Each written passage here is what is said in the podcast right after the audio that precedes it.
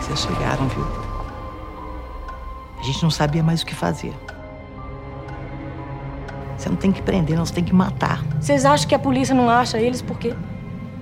Eles ficam invisíveis aí no meio do mato. Todo mundo fala, mas na verdade ninguém ajuda ninguém aqui. Ainda mais eles. Ainda mais depois do que eles fizeram. Produtor dos dois Tropas de Elite e da série O Mecanismo, Marcos Prado sabe farejar boas histórias. E ele, obviamente, usa essa capacidade quando vai ele próprio dirigir um filme. Macabro, sua nova incursão na direção, pode ser definido como um thriller tropical. O filme conta a história de dois irmãos acusados de necrofilia que, na década de 1990, levaram o pânico à cidade de Nova Friburgo, no Rio de Janeiro. Meu nome é Ana Paula Souza e neste episódio do podcast da Mostra eu converso sobre Macabro com o Marcos Prado e com os atores Diego Francisco e Eduardo Tomás. Por que fazer um filme de gênero? Era um desejo que você tinha? Você acha que existe uma demanda no mercado de cinema aqui no Brasil por filmes nacionais de gênero? O que, que te motivou? É, respondendo a sua segunda pergunta, né, existe uma demanda né, de, de thrillers, de filmes de suspense, de terror, de espíritos, público jovem, público não tão jovem. E o Macabro é um filme, é um thriller de suspense, né? Com pitadinhas de, de um pouco do, do, terror, né? Não é um filme muito violento, apesar da história ser, ser um pouco amedrontadora, né? A história sobre dois garotos né, que cometeram crimes em série na, série na, na Serra de Friburgo.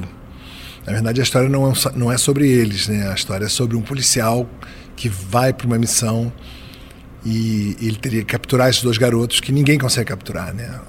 E existe uma situação muito específica nesse lugarejo, né? Que é na Serra dos Órgãos, lá no Rio de Janeiro. Né? Falando da vida real, né? olha que situação específica que aconteceu lá. É, existia um, um, a cidade de Friburgo e, a, e, as fazendas que ficam ao entorno. E é uma região que as pessoas plantam hortaliças, é, então são fazendas bem distantes uma das outras. E em 94, né, os crimes começaram a acontecer e aconteceram ao longo de um ano. Então a população toda se armou. Depois do quinto assassinato, a população estava armada em histeria coletiva, acreditando que a, aquela família, né, que tinha um pai que eles acusavam de, de ser um cachaceiro violento, molestador, né, macumbeiro, entre aspas, né, né, que tinha relações com, uma, com uma, uma, religião que ninguém sabia qual era, então os filhos eram possuídos pelo demônio. Existia toda uma, uma situação dessa população sofrendo essa, essa, essa pressão. Né? A polícia local não conseguia capturar os meninos. É, esse pai, que era também odiado, era uma família muito, muito humilde, muito pobre e todos meio rechaçados ali. Isso na, na, na minha pesquisa que eu fiz. Como que você descobriu essa história? Eu descobri essa história em 2009. O, o, Rodrigo Pimentel, que trabalhou com a gente no Tropa de Elite, ele me contou essa história um dia, no, no intervalo de, de um trabalho que a gente estava fazendo com ele. E eu fiquei com isso assim instigado, né? Muito muito pela essa situação, né? Da coisa meio mística, né? De, de ninguém conseguir capturar. Ele me falava que o Bop conseguia é, denúncias dos locais de um dia para o outro é como se eles tivessem que cruzar uma mata de 30 quilômetros de montanha e, eles é como se eles pudessem ser, estar em dois lugares ao mesmo tempo, que o próprio Bop não acreditava nas denúncias que estavam acontecendo. Para você ver o absurdo, a população local às vezes deixava um prato de comida na porta de casa, caso eles aparecessem, talvez eles não entrassem, eles comessem e fossem embora. Então tinha toda essa, essa situação né, de de, de desespero e eu comecei a, a, a pesquisar. E foi nessa pesquisa que eu fui procurado pelo advogado de um dos meninos que foi preso, estava já há vinte e poucos anos preso, e ele me disse que o cliente dele havia sido condenado inocentemente. Eu falei assim: olha, toma muito cuidado com como você vai contar essa história. Porque o, o, meu, o meu cliente, que é inocente, foi condenado a 49 anos de prisão cuidado para não recondená-lo no seu filme. Aí eu escutei ele bem, falei assim, vamos, vamos pesquisar. E caímos profundamente né, em, todo tipo de pesquisa. Viajei para o local, fui no, no, no fórum ver os autos dos, dos, processos, dos julgamentos que o, que o, o tal do Henrique havia passado e a gente mergulhou. E aí eu quase que me convenci que realmente ele era inocente. Eu falei assim, bom, agora, agora eu tenho uma história, né, com um pouquinho que vai um pouco mais além do, do que um filme, um thriller, né? Eu tenho uma história que, tal, que, que eu talvez consiga colocar uma, um filme sobre justiça, né? Será que ele foi condenado? E aí, como a gente focou né, no tema da justiça, a gente colocou alguns outros elementos que fizessem a gente avaliar né, o, o quão, quão justiça no Brasil é imperfeita ou né, todas as fragilidades da nossa justiça aqui nesse país. E aí acabou tendo mais sentido ainda fazer um filme de gênero, que é um filme de gênero com um comentário social, né? Sem que isso, claro, tenha um peso do comentário social, mas o filme acaba sendo um belo retrato do Brasil também, né? É, eu acho que naquele microcosmo daquela vila, daquelas pessoas brancas né, que discriminavam aquela família pobre, com um pai religioso ao extremo, então havia preconceito. Dessas dez vítimas que os meninos né, executaram, oito eram mulheres. Né, então tinha um quê de feminicídio. E, e eu comecei a questionar muito, muito, muito do que eu estava recolhendo da pesquisa, né? O, o, jornal Voz da Serra, que é o jornal de Friburgo, né, ele publicou matérias com, com cunho sensacionalista extremo. Né? Eu li matérias que diziam que os garotos eram necrófilos de animais desde cedo. Então tinham depoimentos da, da população que eles, eles, eles, eles ficavam invisíveis, andavam por cima das copas das árvores. Isso tudo no jornal. Aí eu comecei a juntar, bom, existe um, um pingo de histeria, um pingo forte, né? De histeria na população, na imprensa. E no próprio BOP, que não conseguia capturar, foi muito frustrante para o BOP. Né? O prefeito do Rio, Marcelo Alencar, mandou subir primeiro um grupamento de 10, que passou seis meses não conseguindo resolver a situação. E aí, quando saiu a matéria no Fantástico, ele mandou subir os 350 homens. Então tinha to, todo um, ali um, uma situação que eu falava: ah, será que realmente um dos irmãos estava escondido, tava, porque todo mundo queria matar, todo mundo queria fazer justiça com as próprias mãos. Por que ele não estaria escondido? Então, tinham várias perguntas que me fizeram questionar se realmente os dois eram loucos, os dois estavam cometendo os crimes, né? Porque no jornal era os irmãos necrófilos, sempre se referiam os dois irmãos. E no final não haviam provas. E o que condenou realmente o, o Henrique a 49 anos foram dois, dois processos que ele, que ele foi, foi condenado. Num júri popular, ele perdeu por 4 a 3 nos dois. Então, por um voto do júri em, em cada uma desses processos, ele teria ficado livre. E o que ele pegou 29 anos foi a mudança de depoimento de uma das vítimas que sobreviveu, que num primeiro momento acusou só o irmão, o irmão mais maluquinho, que realmente tinha um irmão psicopata, violento, né, desde sempre, a, a comunidade conhecia ele, era muito violento. E o, o outro irmão seria tão violento, os dois cometeriam crimes conjuntos, um, um psicopata convive com o outro, era bom perguntar para aquele é, psiquiatra que odiou o Stamira.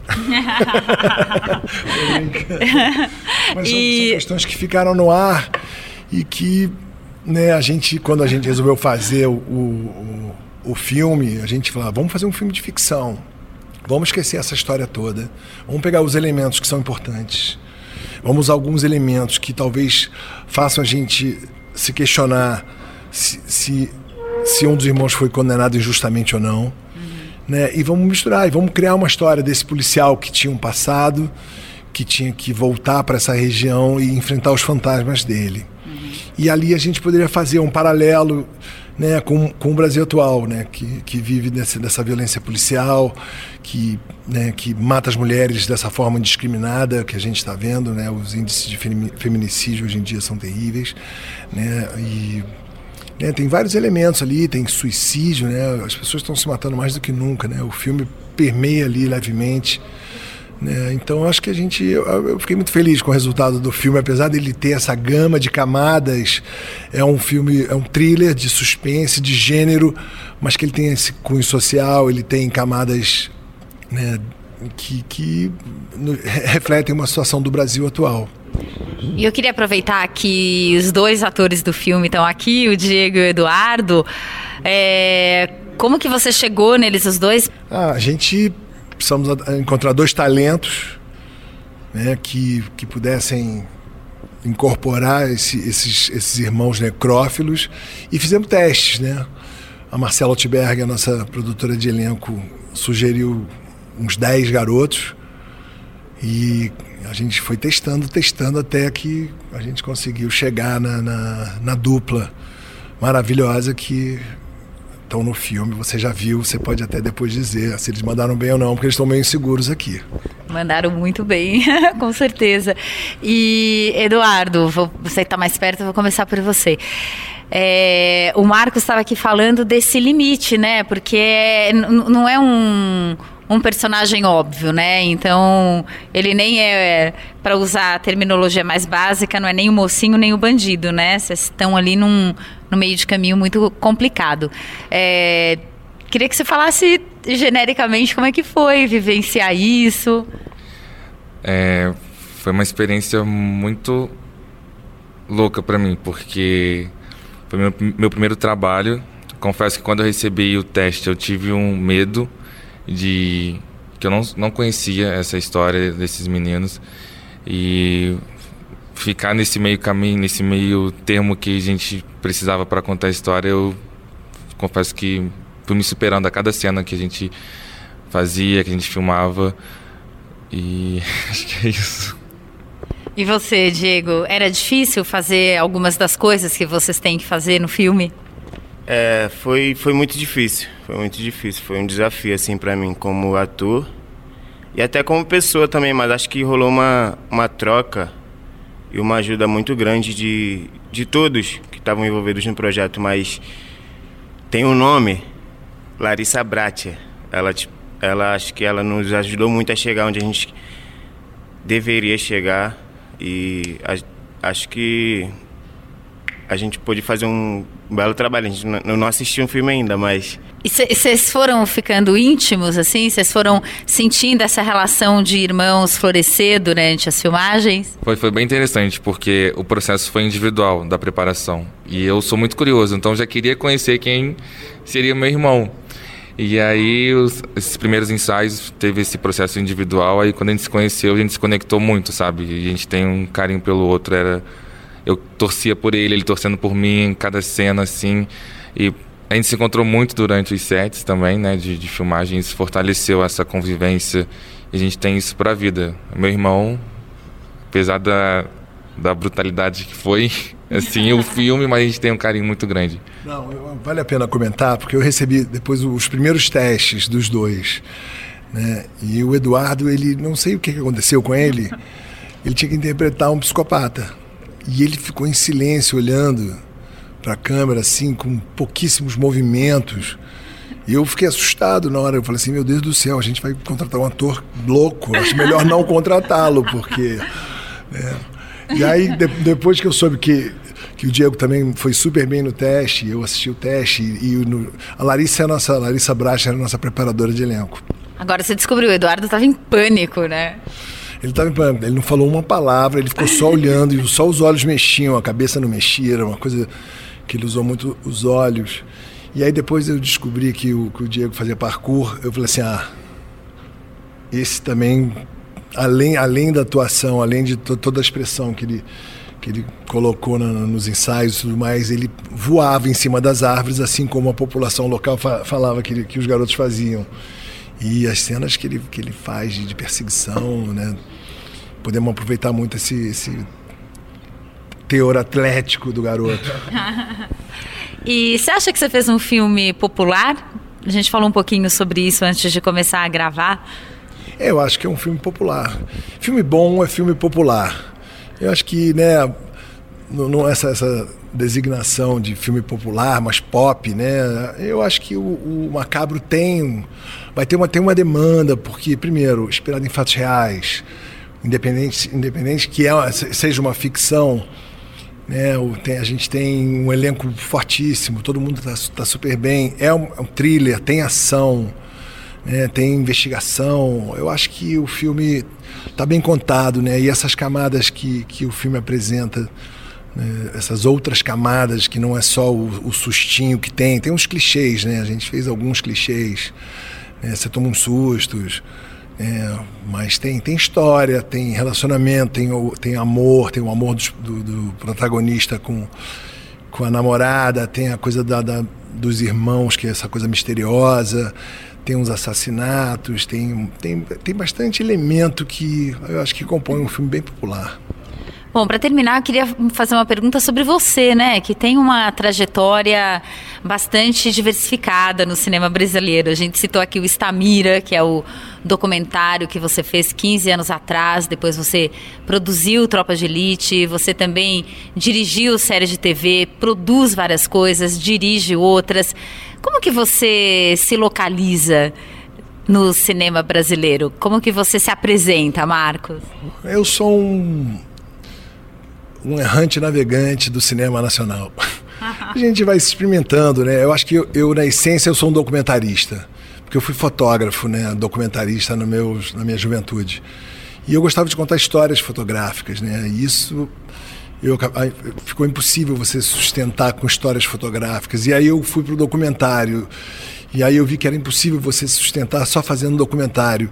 E existia o caminho da publicidade, que eu, tanto eu quanto meu sócio, Padilha, a gente, não, não, não vão para publicidade. Então só resta um caminho, vão para ficção. Então a gente foi migrando por necessidade, mas a gente sempre manteve a, nas nossas histórias uma, uma conexão com, com a, com, a, realidade, com fatos reais, com histórias reais, apesar da gente ficcionalizar essas histórias, a gente né, ser obrigado pela dramaturgia e pelo que a gente quer contar, a gente muda um pouco as histórias. E eu acho que é isso, a gente está navegando. Eu fiz Curumim, né, foi um do último trabalho que eu fiz, foi um do, penúltimo, que foi um documentário. Então eu quero ficar transitando entre o documentário, entre a ficção, séries de TV. A gente vai fazendo o que, o que nos emociona, o que nos interessa. Deu brilho nos olhos, arrepiou o braço parte para dentro e tenta produzir, né? Porque o problema do Brasil agora, né, com, com esse desmonte do nosso psicopata presidente, a gente está num, numa situação um pouquinho mais difícil, né, de, de, realizar os projetos. Mas isso tudo vai passar. O cinema, o cinema é, é indestrutível, ninguém vai conseguir frear o cinema. Nós ouvimos no podcast da Mostra o Marcos Prado, diretor de Macabro, um dos filmes selecionados para a 43ª Mostra.